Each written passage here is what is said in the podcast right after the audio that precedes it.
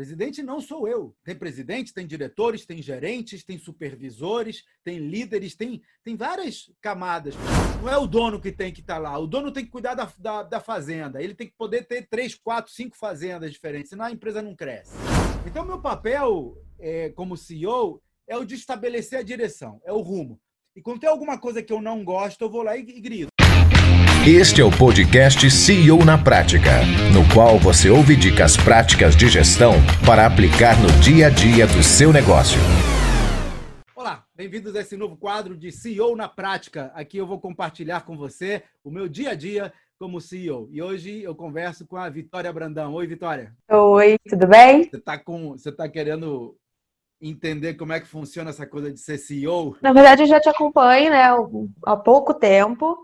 É, comecei a trabalhar na NASA John, descobri que todo mundo me perguntava ah, é o cara da rádio, eu ficava meio assim, aí descobri quem é Cláudio Nazajão e tenho acompanhado algumas coisas, uhum. tenho acompanhado algumas coisas e queria saber um pouquinho mais é, do, do, porquê. Na verdade, eu queria entender como que, de onde surgiu essa ideia de criar uma empresa vendável? De onde veio isso? Olha só, empresa vendável, na verdade, é o, é o, é o conjunto de coisas que eu aprendi ao longo de quase 40 anos de vida empresarial, não só à frente da Nasajon, que hoje é a sexta maior empresa de software contábil do Brasil, mas de lá, algo em torno entre 15 e 16 empresas que eu já fundei, ajudei a fundar, ou, ou investi, ou ainda tenho no portfólio. São coisas que eu fui aprendendo como CEO.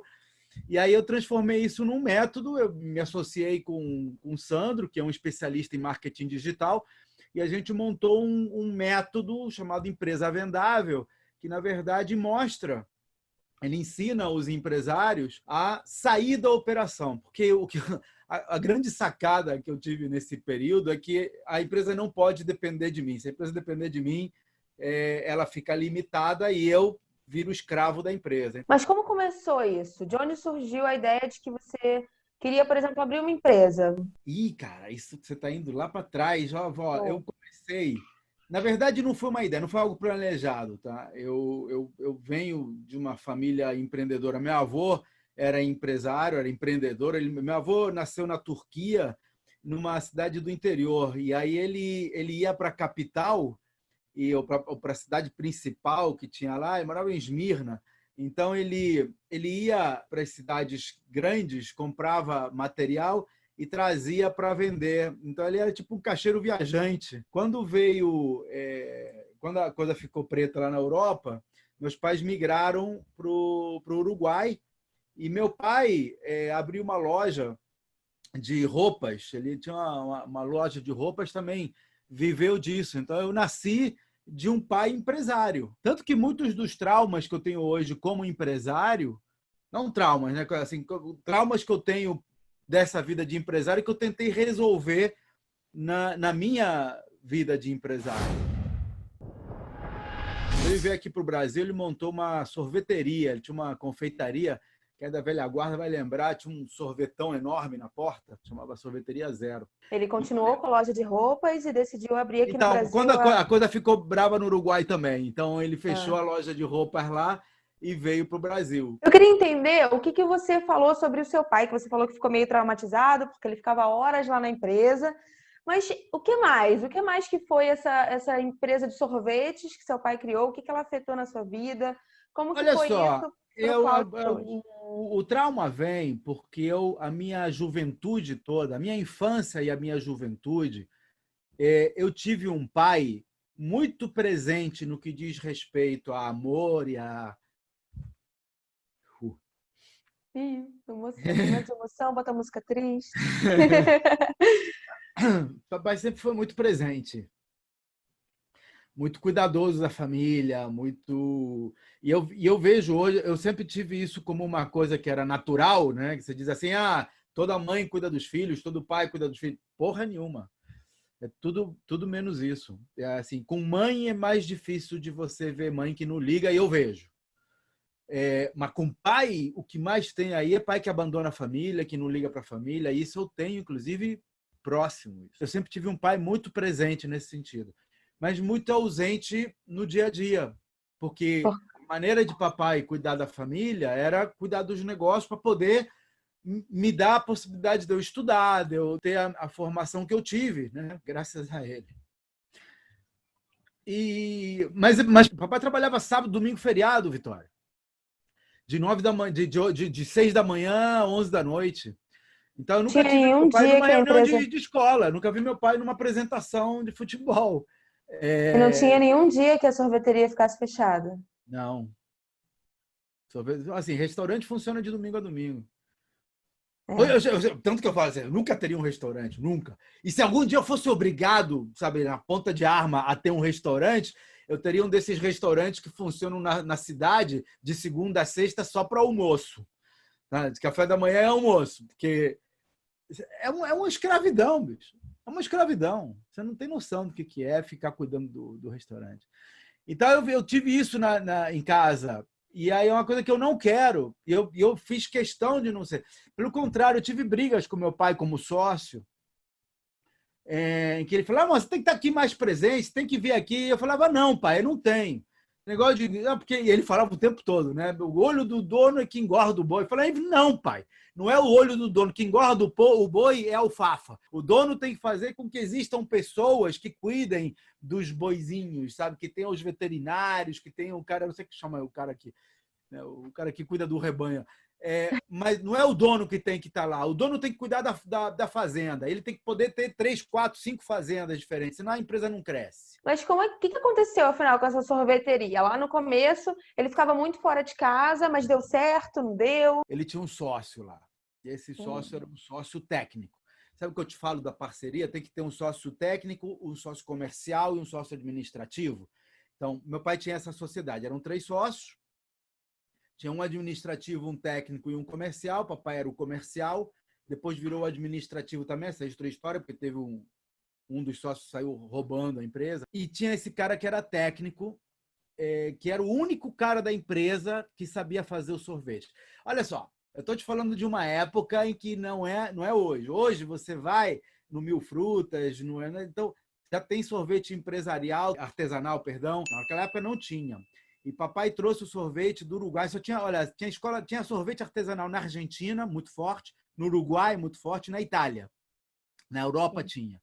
É, mas no Brasil não tinha. Sorvete aqui era só sorvete industrial, era tipo que bom que já tinha naquela época e não tinha sorvete artesanal, era artesanal, era muito artesanal. E papai foi um dos precursores do sorvete artesanal industrial, vamos chamar assim.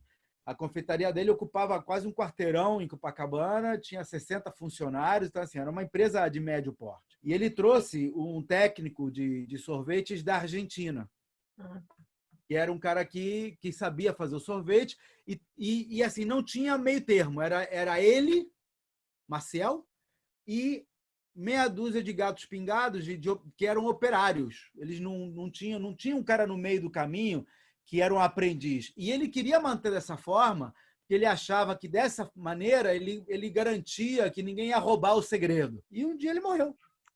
Morreu, morreu com novo, 50 anos, teve um ataque ao coração, morreu. E aí, cara, morreu de um dia para outro. Sorvete, hein? É um sorvete, assim, não é uma obra que o troço está durando, é sorvete. De um dia para o outro não tinha mais quem fizesse sorvete. Papai teve que trazer gente eh, de fora, não tinha técnicos no Brasil. Então ele estava entre trazer um cara da Itália ou do Uruguai, mas assim trazer um cara para trabalhar aqui não é um negócio fácil. Já não era naquela época, não é hoje, não era naquela época. Você não consegue contratar, trazer visto de emprego e tal. Então eu lembro que o negócio complicou. Eu sei que eles passaram muita dificuldade, tiveram que fechar a empresa. Assim, o resumo da história tiveram que fechar a empresa. Fecharam a empresa e assim não é venderam a empresa. Hoje, quando você fala em fechar a empresa, gente, você bota aí para vender, né? Você, toda empresa tem um valor. Você tem tem bolsas de compra e venda de empresa, qualquer empresa tem sites de compra e venda de empresa e a empresa tem um valor lá. Você não, você não fecha a empresa. Você foi uma marca, foram 10 anos de construção, 10 anos ralando, fazendo propaganda, a pessoa era conhecida, ah, sorveteria zero, sorvete, eles vendiam para restaurante, tinham todo um know-how que eles podiam crescer, tinham criado uma escola de confeiteiros, foi um, tinha um, uma coisa assim. Então eu lembro que ele fechou a empresa, ele assim mal conseguiu pagar as dívidas. Ele, ele pagou as dívidas, devolveu uma parte do, do, do, payback dos investidores, nem tudo, e fechou, ficou com a mão na frente e outra atrás. Eu lembro ele montando, aí ele montou uma, uma boutique, montou uma loja de roupas. De novo, voltou para a loja de roupas. É o que ele sabia fazer, que aí não dependia de terceiros. Né? Olho então... do dono engorda o boi, então tem que fazer o que eu sei fazer, que não dependo de terceiro. Palavras dele, não, de, não depender dos outros é a pior coisa que tem. É. Hoje eu falo o contrário. Você tem que depender, sim, depender dos outros, mas como peças intercambiáveis. Não pode ter um Maciel que é o cara que sabe fazer o sorvete, se ele morrer a empresa fecha. Isso não pode. Mas você tem que ter um cara ali, que é o técnico, e fazer manuais de operação, tutoriais. Por melhor que seja o teu o carinha, por mais legal que seja a pessoa, que você goste dela e tudo mais, numa empresa, até o CEO tem que poder ser intercambiável. Numa empresa, vou repetir, até o dono da empresa, o presidente da empresa tem que poder ser intercambiável. E é isso que eu chamo de uma empresa vendável. É uma empresa que eu monto e eu crio os processos de tal maneira que até eu posso ser substituído, porque é isso que dá valor à empresa. E você acha que hoje em dia, nos tempos de hoje, por que, que os empreendedores não conseguem ter uma empresa vendável? O que, que você acha que está faltando, que eles ainda não entenderam esse gatilho, além disso que você já falou, de ter mais de um cérebro, digamos assim? Porque eles não sabem. Primeiro, eles não sabem disso. Não pararam para pensar que uma empresa que dependa deles não tem valor para terceiros. Você que... acha que hoje em dia ainda tem muita gente que pensa como seu pai pensava? Pra caramba. A maioria, a maioria pensa dessa maneira. É o que mais você vê. Olho do dono engorda o boi. Ninguém vai fazer melhor do que eu. Se quiser fazer bem feito, faça você mesmo. O que mais tem a gente falando disso? Todas essas crenças, hoje eu vejo como crenças limitantes, que meu pai, que herdou do meu avô, tinha, e eu comecei a minha vida um pouco assim. E aí eu senti que, pô, peraí, não é por aí, saca? Se eu tiver que acordar às seis da manhã para estar tá aqui antes do primeiro, que eu ficava no início da Nasajon, eu fazia exatamente isso. Eu queria chegar antes do primeiro e sair depois do último. Cara, você fica é um inferno. Você fica, você fica. Primeiro que você tem que confiar nas pessoas que você trabalha, né? Eu. E, se, e segundo, você fica escravo do negócio. Não anda, e não dá para ter. O que, que, você, que, que você faz quando tem duas, três filiais? Você não pode estar em dois, três lugares ao mesmo tempo. Então eu percebi logo no iníciozinho da empresa, eu percebi que isso aí não, hum, isso aqui não vai funcionar. Eu, eu montei a Nasajon em 1982 e aí eu precisava de um de um avalista para comprar computadores, porque eu, a história foi assim, eu era eu era eu estava fazendo engenharia e eu aprendi a programar computadores no que hoje é o Proderj, antigamente chamava CPDerj. Então, e eu queria muito ter um computador e programar, eu achava aquilo o máximo. Só que computador naquela época custava o preço de um carro, né? Imagina, um garoto de 17 anos, 18 anos, não, não dá para comprar carro é, ganhando o que eu ganhava, que era salário de estagiário. Então, eu fui, eu lembro que eu fui na Dismac, uma, uma, eu fui numa feira em São Paulo, eu comprei a passagem de ônibus, fui de manhã, participei de uma feira, chamava Comdex. Caraca, nunca mais teve uma feira daquela. E aí eu voltei no mesmo dia, que não tinha dinheiro para hotel, então eu só fui lá para participar da feira. E, e eu lembro estudava, você falou que você fazia estágio. Eu então estudava, eu era estagiário, cara, eu ganhava salário de estagiário. Sei lá, hoje seriam mil reais por mês. Hum. Eu estava fazendo engenharia na UERJ, que também eu tinha passado, eu lembro que eu tinha passado para a PUC, que é o que eu queria fazer, mas a gente não tinha dinheiro para pagar. Eu nunca fui de uma família humilde, no sentido de que nunca passamos aperto nunca faltou comida na minha mesa, sabe? Mas a gente era de uma classe média baixa, era uma classe média média, vai. Não tinha dinheiro para pagar PUC. Então, era uma classe média que tinha que estar na empresa antes das seis da manhã, por exemplo, né? Por aí, exatamente. Né? E podia botar os filhos para estudar, mas em escola pública, em, em, em faculdade pública. Então, eu, eu, estudei em escola particular, mas tinha bolsa. Então, eu lembro que eu passei para engenharia na PUC, que eu, eu era doido para fazer PUC, eu queria fazer PUC mas não dava para pagar a mensalidade. Aí eu fui fazer o ERG e foi bom, porque eu consegui um, um, estágio lá. Aí eu aprendi a programar computadores e aquilo definiu o meu futuro. Porque eu comecei... Aí você decidiu abrir a sua própria empresa. Não, antes disso eu queria programar por prazer, é, queria aprender a programar e não tinha computador, não dá para comprar computador. Hoje você compra um computador em 12 vezes sem juros, mas na época um computador custava, imagina, 100, 150 mil reais, não dá para ter. Eu lembro que eu fui nessa feira de informática em São Paulo e, e aí eu passei no stand da Dismac, cara, lembro como se fosse ontem, eu falei com o gerente da filial do Rio, falei, olha, eu tô afim de ser estagiário sem, sem, sem remuneração, posso ir lá? Ah, pode, pode, não sei o quê é, é, é, Filgueiras, o nome dele. Eu lembro como se fosse. Se estiver ouvindo isso aqui, Filgueiras, pô, meu. Um abraço para você, cara. Você salvou, você, você mudou minha vida. Aí eu cheguei aqui no Rio, pô, já na segunda-feira eu fui lá e comecei aí. Então, o que, que eu fazia? Eu, eu ia para a faculdade, estudava de manhã, ia para o estágio, estudava até duas, três da tarde, e depois eu ia direto para a Dismac, ficava o dia inteiro lá, ficava o dia inteiro lá, aprendendo, mexendo no computador. Que do que, que aconteceu? Os, os vendedores começaram a me, a me levar para os clientes para eu explicar para os caras o que, que o computador podia fazer, porque o vendedor queria vender computador, mas ali naquela época software e hardware eram duas coisas que não se misturavam. O cliente comprava o computador, achava que o computador ia resolver a vida dele. Ninguém contava para ele que precisava de software. Então, eu desenvolvi o software. E aí comecei a desenvolver software para os vendedores. E aí os vendedores começaram a ver, opa, esse cara aqui pode salvar minha venda. E aí começaram a me levar para os clientes. E aí os clientes então me contratavam, compravam a máquina da Dismac e me contratavam para eu desenvolver software para eles. Foi uma maravilha. Assim, acho que seis meses depois eu larguei o meu estágio e fiquei trabalhando só nisso. O pessoal achava que eu era maluco. Você largou já... o outro estágio, né? O estágio da UERJ que você falou que fazia. É, porque aí continuou. Já estágio, eu já era contratado, eu já era estatutário. Eu, eu, eu podia ter seguido carreira pública lá na UERJ, na, no, no CPDERJ. Eu já, já era concursado. Então, é, e o pessoal achava que era maluco, cara. Como você vai largar um emprego público, porra, concursado para ir fazer negócio que você não sabe se vai. Mas eu estava ganhando tipo 10 vezes mais, ali não dava. Assim, sabe quando você perde o tesão no negócio? Você está ali porque está recebendo o salário, mas você tá louco para acabar. Aí eu, eu fico imaginando esse pessoal que fala de happy hour, porra, quer chegar na sexta-feira, é um inferno viver assim. Você é. trabalha de segunda a sexta esperando chegar sexta-feira para você ir embora fazer o que você gosta. A faculdade foi outra. Eu só acabei a faculdade porque meu avô enchia meu saco. Cara, você tem que acabar, você tem que acabar. Eu levei oito anos para fazer. Mais um semestre eu era jubilado. E teve uma matéria que eu reprovei três vezes, não podia reprovar mais. Porque, cara, já não tinha mais saco, não, dá, não era mais eu, não era eu. Não era eu. Eu falei, ah, engenharia, não era eu. Eu era programar computadores. E eu fazia aquilo com gosto, com uma vontade. Eu ficava de madrugadas a fio, o pessoal confiava em mim, eu ficava com a chave ali, eu ficava, teve dia que eu virava lá. Eu ia no cliente, imagina, computador, não podia comprar. Então eu ia fazer o trabalho no cliente. E eu lembro que eu ia, eu tinha um cliente em Jacarepaguá, assim, para quem não está no Rio, o Rio de Janeiro é uma linguiça, né? Então você tem Jacarepaguá aqui numa ponta, Zona Oeste, e eu tinha um outro cara aqui em Madureira, do outro lado, tinha um cara é, no centro. Então eu ficava andando sei lá, 50 quilômetros por dia. Eu ia num cliente de manhã, no outro cliente à tarde. E foi quando esse foi o primórdio da Nasajon, que eu senti o seguinte, cara, desse jeito eu estou perdendo 3, 4 horas no trânsito. Se eu pudesse ganhar essas 4 horas, eu conseguia pegar mais um ou dois clientes.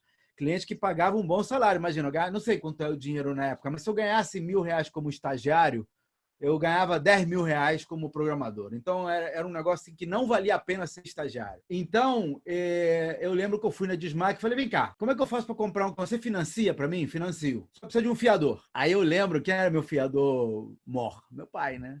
Eu lembro, cara, eu lembro como se fosse ontem. Eu tenho, vou fazer 60, estou com 58 anos e, e eu, eu tinha 20 na época. Então, faz as contas. Eu lembro chegando na sala, Tava minha mãe e meu pai. Eu falei, pai, tô com esse negócio aqui e tal, isso aqui, eu preciso de um fiador. Você pode sair de fiador para eu financiar esse computador? Aí a minha mãe, na hora, falou assim: não, de fiador ele não vai, não. Mas se quiser, ele vai de sócio. Falei, esperta. É, ô, minha esperta. mãe, minha mãe esperta, sempre foi. Ela viu ali uma oportunidade. Eu estava ganhando muito dinheiro, Vitória. Estava ganhando muito dinheiro. Estava ganhando mais dinheiro que meu pai. E você morava com eles ainda? Morava com eles.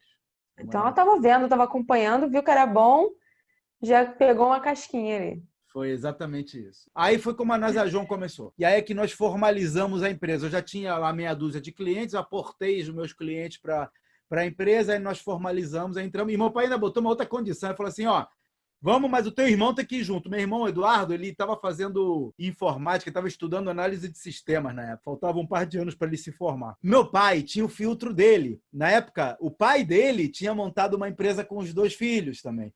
Então, meu pai tinha aquela coisa né, de pai com dois filhos, então ele queria pai com dois filhos. E a empresa, e aí, e aí cara, eu, eu desesperado para fazer o negócio, falei, topo, vamos embora. E aí fizemos, e fizemos em partes iguais ainda por cima. Se fosse hoje, faria tudo diferente. Quem nos conhece diz que isso foi o, o, um dos fatores críticos de sucesso.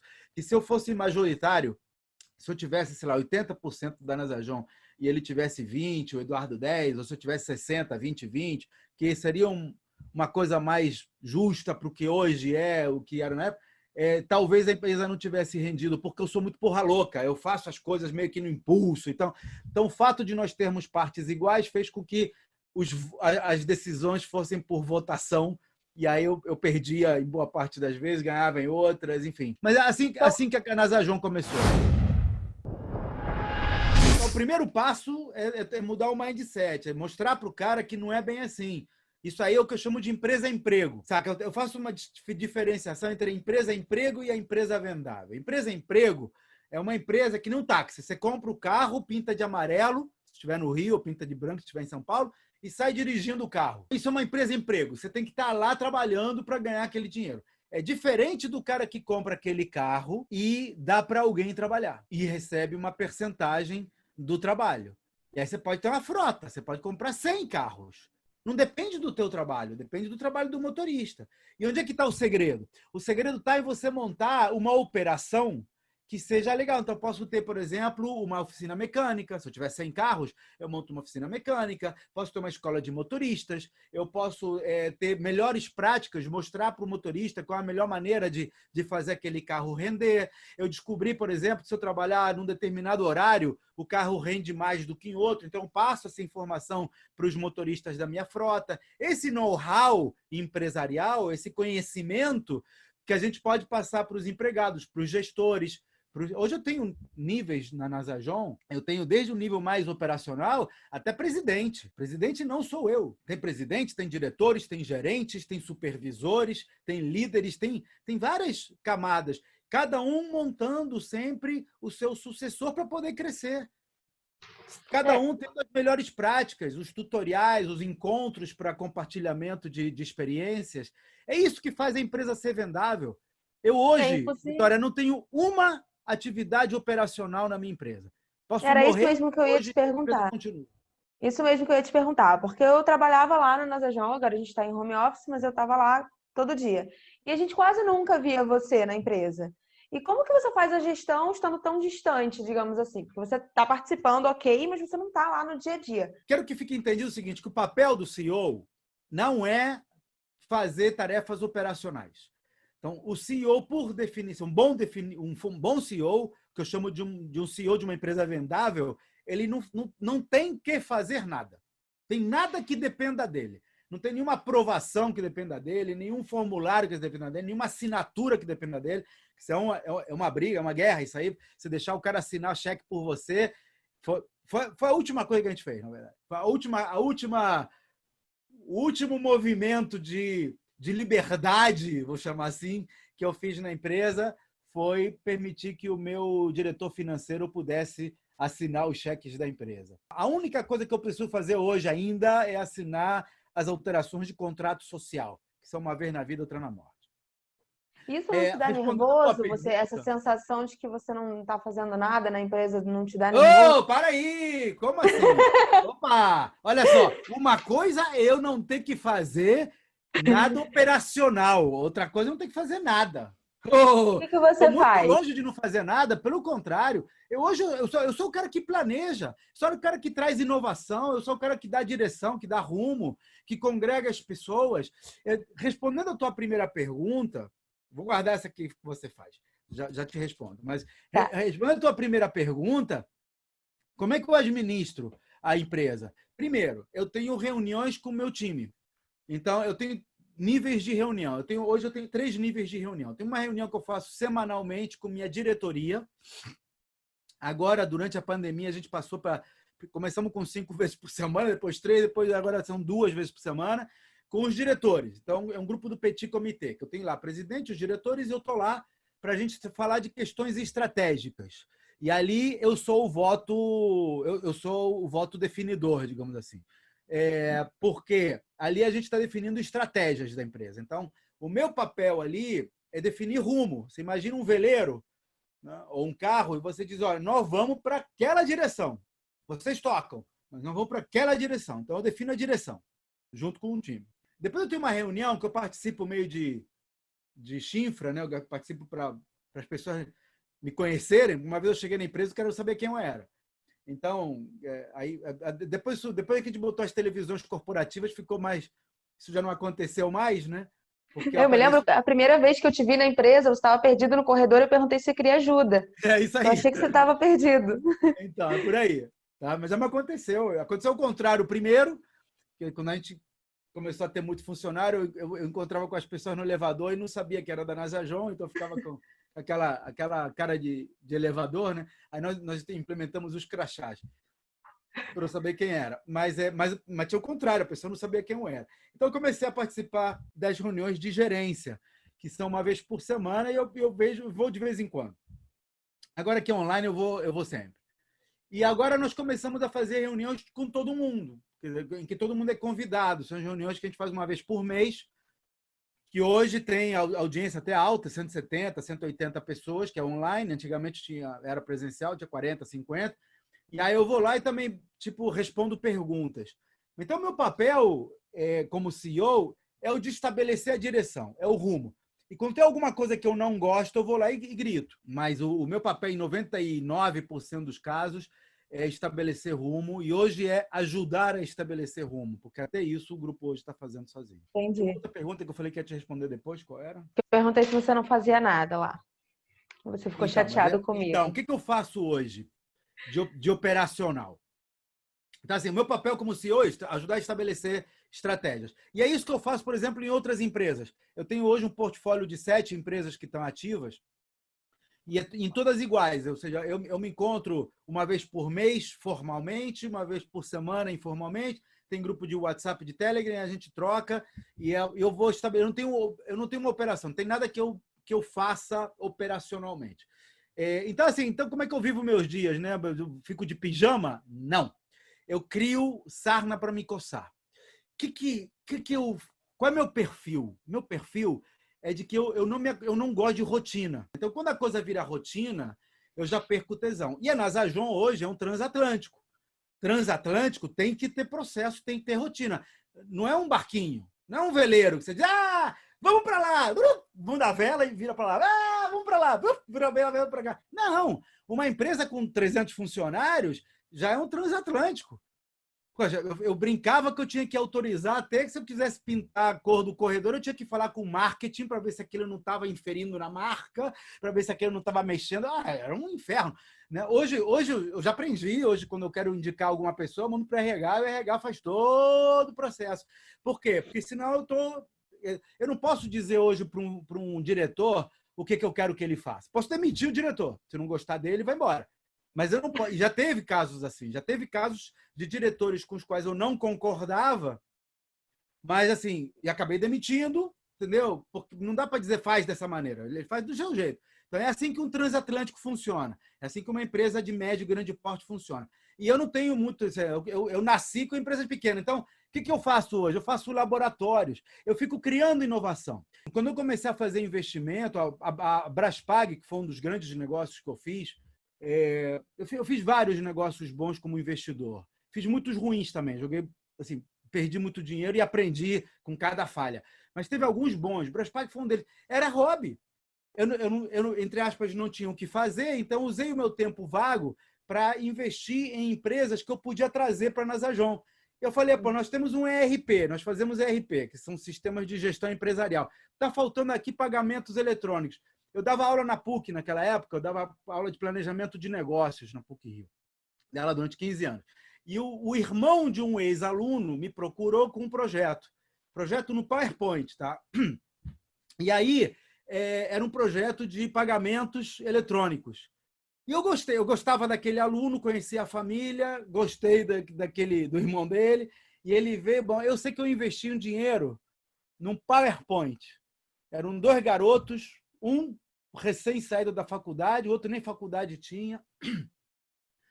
Investimos, investimos dinheiro no, no PowerPoint. Eles vieram trabalhar na Nasajon, nós alocamos uma salinha para eles lá. Ficaram um ano lá, depois eles saíram, já alugaram a sala própria ali do lado da empresa para a gente estar junto. A gente almoçava quase todo dia.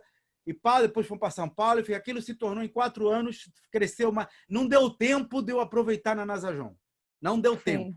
Em quatro anos, eles se tornaram a maior empresa de pagamentos eletrônicos da América Latina, viraram a Braspag. Ainda hoje, são a maior empresa de pagamentos eletrônicos da América Latina. A gente vendeu eles para o banco. É, na época vendiam por 25 milhões de reais, depois, um ano depois, o banco revendeu para a Cielo por 40 milhões. Então, assim, foi de, de 0 a 40 milhões em cinco anos. Foi uma coisa de loucos. Foi, foi quando, quando eu ganhei o bichinho do investimento. Falei, opa, gostei dessa brincadeira. E eu acredito que nesses projetos também que você, que você participa, nesses projetos, tanto as empresas que você abre, quanto esses projetos que você usa para investir e ajudar a crescer, você também usa esses princípios da empresa vendável, não usa? Todos eles, em todos. Dizer, na, na, verdade, empresa vendável não é, um, não é que eu crio os princípios da empresa vendável para usar nas empresas. É, é o contrário, é os princípios que eu aprendi nas empresas e que eu transformei na empresa vendável. Mas eu queria entender agora para a gente poder, para a gente encerrar, para a gente também conhecer um pouquinho mais, só para pincelar o que é a empresa vendável, eu queria entender quais são os princípios dessa empresa vendável? A empresa vendável ela está é, ancorada em cinco pilares principais que eu chamo dos pilares do valor de uma empresa. Eu chamo dos pilares do valor porque eu usei um acrônimo da palavra valor. Então, o V vem de vocação. O que, que essa empresa sabe fazer de melhor? É a comparação que eu te fiz logo no início, sabe? Que eu não tinha mais saco para trabalhar numa, no, na engenharia e adoro trabalhar com programação. Então, essa é minha vocação. Eu sou programador de, de corpo e alma. Então, essa é minha vocação. Qual é a sua vocação? Então, a gente encontra a vocação da empresa. O que ela faz de melhor do que os demais? E olha, a vocação não precisa ser fusão nuclear, não. Às vezes, o fato do cara estar tá naquela, naquela redondeza faz com que a vocação dele seja atender aos clientes daquele bairro. Mas é isso, mas é entender qual é a sua vocação é o primeiro pilar. Segundo pilar é a de autonomia. É aquele papo de sair fora de que o olho do dono engorda o voi. Sabe, autonomia é você poder deixar as, as pessoas fazerem o que elas fazem de melhor sozinhas. Eu tenho que, que, que permitir que cada um faça e dê de si o seu melhor. E aí vem um monte de coisa, vem inclusive a diversidade diversidade de gênero, diversidade de, de preferências sexuais, é, diversidade de cores, de etnias. Aí, quanto mais diversa for a empresa, mais autonomia as pessoas têm. Porque hoje existe um negócio chamado lugar de fala. Né? Eu posso uhum. falar o que você quiser sobre empreendedorismo, porque eu, eu vivo isso, tenho isso na veia. Mas eu não tenho lugar de fala para falar de empreendedorismo feminino, porque eu não Sim. sou mulher eu não tenho lugar de fala para falar de, de Black Lives Matter, né? de, de, de, de empreendedorismo Black Power, porque eu não sou negro. Eu não consigo falar do empreendedorismo LGBT, porque eu não sou uhum. LGBT. Então, tem lugar de fala. Então, quando a empresa tem os representantes de cada uma dessas áreas, em tudo, não só. É, você tem uma, uma empresa muito mais versátil muito mais autônoma no sentido de que ela pode andar sozinha. Isso é uma, é uma das, das coisas da autonomia, tem várias. Depois tem o pilar do, da, do L, né, do valor do L, é lucratividade. É a gente entender quais são os 20% que geram os 80% de lucro. Tem muita empresa que está procurando, que está preocupada em faturar mais em vez de ganhar mais. E o que faz o valor de uma empresa não é o faturamento, é a lucratividade. Uma vez que você afina a lucratividade, você aumenta a lucratividade, aí você aumenta o faturamento. O, o pilar do O vem de organização, é onde a gente cria processos e métodos para justamente a empresa poder ser vendável. É, é, é, onde o CEO pode sair fora. Eu criei uma organização tal que eu posso, eu tenho a liberdade de vender a empresa se e quando eu quiser. E não quero vender? Não vou, não vendo. Eu passo três meses na Europa, como eu faço a três por quatro. Três por quatro. Tem vídeo meu falando. Eu, eu passei temporadas na Espanha, três meses. Temporadas em Portugal, dois meses. Temporadas nos Estados Unidos, dois meses. Eu vou e passo lá, alugo um apartamento, vivo como local e fico trabalhando. Mas isso eu só consigo porque tem a organização, os processos definidos. E tem o quinto pilar, que é o pilar da recorrência, que é onde acho que está o pulo do gato, que é onde acho que as empresas crescem. Porque quem é empresário conhece o termo custo de captação de cliente. O que acontece? O cara gasta os tubos para trazer um cliente para dentro da loja. Né? Mas se eu tiver que gastar os tubos cada vez que um cliente for entrar na loja, eu vou estar sempre gastando para trazer a mesma quantidade de clientes. Se eu conseguir mudar esse modelo de negócio para que cada vez que eu gasto dinheiro, o cliente entra numa lista e ele vem automático, Então, aquele dinheiro que eu gasto é para trazer novos clientes. Os uhum. clientes antigos já estão ali. Dá para fazer isso com qualquer cliente, e isso é uma das coisas que eu testei ao longo desses 37 anos. E uma coisa que eu não te falei é que eu tenho mais de 4 mil clientes na Nazajon. Clientes que são empresas de todos os tipos e setores que você possa imaginar. E eu vi, eu apliquei esses pilares com algumas dessas empresas, como mentoria. Eu tive um programa chamado Startup Nazajon, a gente conversa outro dia.